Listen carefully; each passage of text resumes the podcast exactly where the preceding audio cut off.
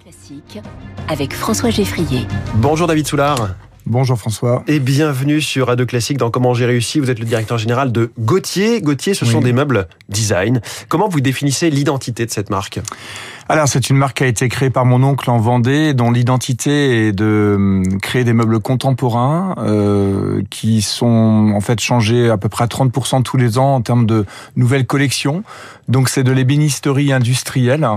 Et C'est un sacré rythme, hein, 30% chaque année. Ouais, vraiment, parce que c'est ce qu'on souhaitait, c'était créer en fait un rythme qui permettait de s'adapter aux nouvelles tendances, à ce qui peut y avoir de mieux en termes de couleurs, mais aussi en termes de fonction. Et ça, c'est ce qui nous caractérise, c'est-à-dire un petit peu l'agilité et la capacité de changer. Donc des meubles design, je le Oui. disais. Ça veut dire qu'on est sur du, du premium en restant On est- abordable? Voilà, c'est ça. On est sur du premium abordable, exactement. C'est là où on se définit. euh, tout pour la maison. Ça va pour euh, la chambre d'enfant, le dressing, euh, les, les, les, les rangements. euh, Et donc ça donne quoi en, en catégorie de prix si on est sur, je sais pas, une table basse, une armoire euh, Oh, ça va donner euh, des, des choses qui viennent de Suède. On va être sur des choses euh, à 100 euros. Euh, Nous, on va être plutôt vers 500 et les autres vont être plutôt vers 1000 ou 1500. Je comprenais pas l'histoire des trucs qui viennent de Suède. Ah. J'ai compris, c'est Voilà, une grande marque jaune et bleue. C'est ça. Donc ça a été créé en 1960 par Patrice Gauthier, votre oncle. C'est comment tout a commencé euh, Pourquoi est-ce que qu'est-ce qu'il a mis sur ce, sur cette voie-là? Mais en fait, euh, dans les années euh, 60, euh, il n'y avait pas de, de chambre pour enfants. Euh, C'était, on dormait avec sa grand-mère. C'était quelque chose qui le qui le passionnait et euh, il a eu la volonté de donc en Vendée euh, et puis particulièrement ensuite en Bretagne de vendre ces produits-là. Et parce que son grand-père était lui-même euh, ébéniste, hein. donc c'est ce qui a créé la filiation. Hmm. Et puis mon père est rentré dans l'entreprise à ce moment-là et c'est c'est ce qui a créé la dynamique aussi. Euh, Donc tout type de meubles, euh, c'est loin de la fast fashion. Comment vous arrivez justement à créer vos, collections tout en les renouvelant comme ça euh, 30% par an Alors oui, euh, on a cinq euh, designers en interne qui ont de 25 ans à 55 ans, donc ça permet d'avoir euh, euh, pas mal de points de vue différents. Oui. Euh, nous voyageons beaucoup puisqu'on exporte plus de 20% de notre euh, nos, nos produits et en fait euh, lors de ces voyages il y a pas mal d'inspiration sur les tendances qui peuvent arriver puisque on peut sentir aussi que les tendances n'arrivent pas comme ça mais mais arrivent d'un d'un mouvement de fond qui souvent est mondial et en fait euh, bon c'est ma sœur qui s'occupe des collections avec euh, Véronique qui s'occupe de la direction artistique et c'est c'est c'est elle qui définissent la trace de de ce que la marque doit être demain. Donc ça c'est la marque de demain. Et quelles sont les tendances d'aujourd'hui, l'ère du temps euh, dont vous parliez Alors là du temps, il y a un retour de la finition noyée, par exemple, euh, qui est un bois. Euh, il y a donc différentes couleurs, des, des des choses qui sont sur le- aussi le, la- le gain de place, énormément de gain de place, Donc les gens- malins. malin, on va dire, parce que comme bah vous l'avez dit, l'immobilier ne bouge pas. Ouais. on a clairement aussi le fait de vouloir changer d'environnement, mais pas changer de maison. Mm. Donc on essaie de créer des meubles malins. Ça c'est de nouveau à la mode. Le BTP et les artisans souffrent durement. Est-ce qu'on achète moins de meubles en ce moment? Vous disiez des meubles plus petits, Oui. mais est-ce que euh, vous en pâtissez un petit peu de cette crise du logement? Oui, oui, évidemment, euh, la, la crise du logement euh, fait fait ralentir la consommation. Néanmoins, on, là depuis quelques semaines, on sent qu'il y a de nouveau des projets qui arrivent, de, de gens qui agrandissent leur maison, de gens qui transforment leurs pièces. Et c'est vraiment vers ces projets-là que nous allons, avec un logiciel 3D qui est très puissant, qui permet de se projeter dans une pièce avec des contraintes. Mm. Et c'est ce que c'est ce que nous travaillons actuellement avec les magasins, c'est-à-dire d'aller vraiment sur euh, la notion de projet.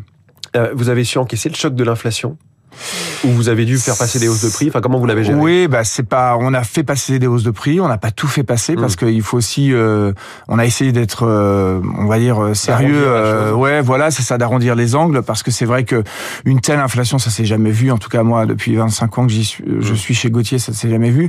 Donc, il n'a pas fallu augmenter autant que nous aurions dû, mais mais c'est c'est ce que nous avons souhaité faire, oui, effectivement. 78 boutiques en France, euh, 40 à l'international, 700 personnes dans les usines, 300 personnes dans les magasins.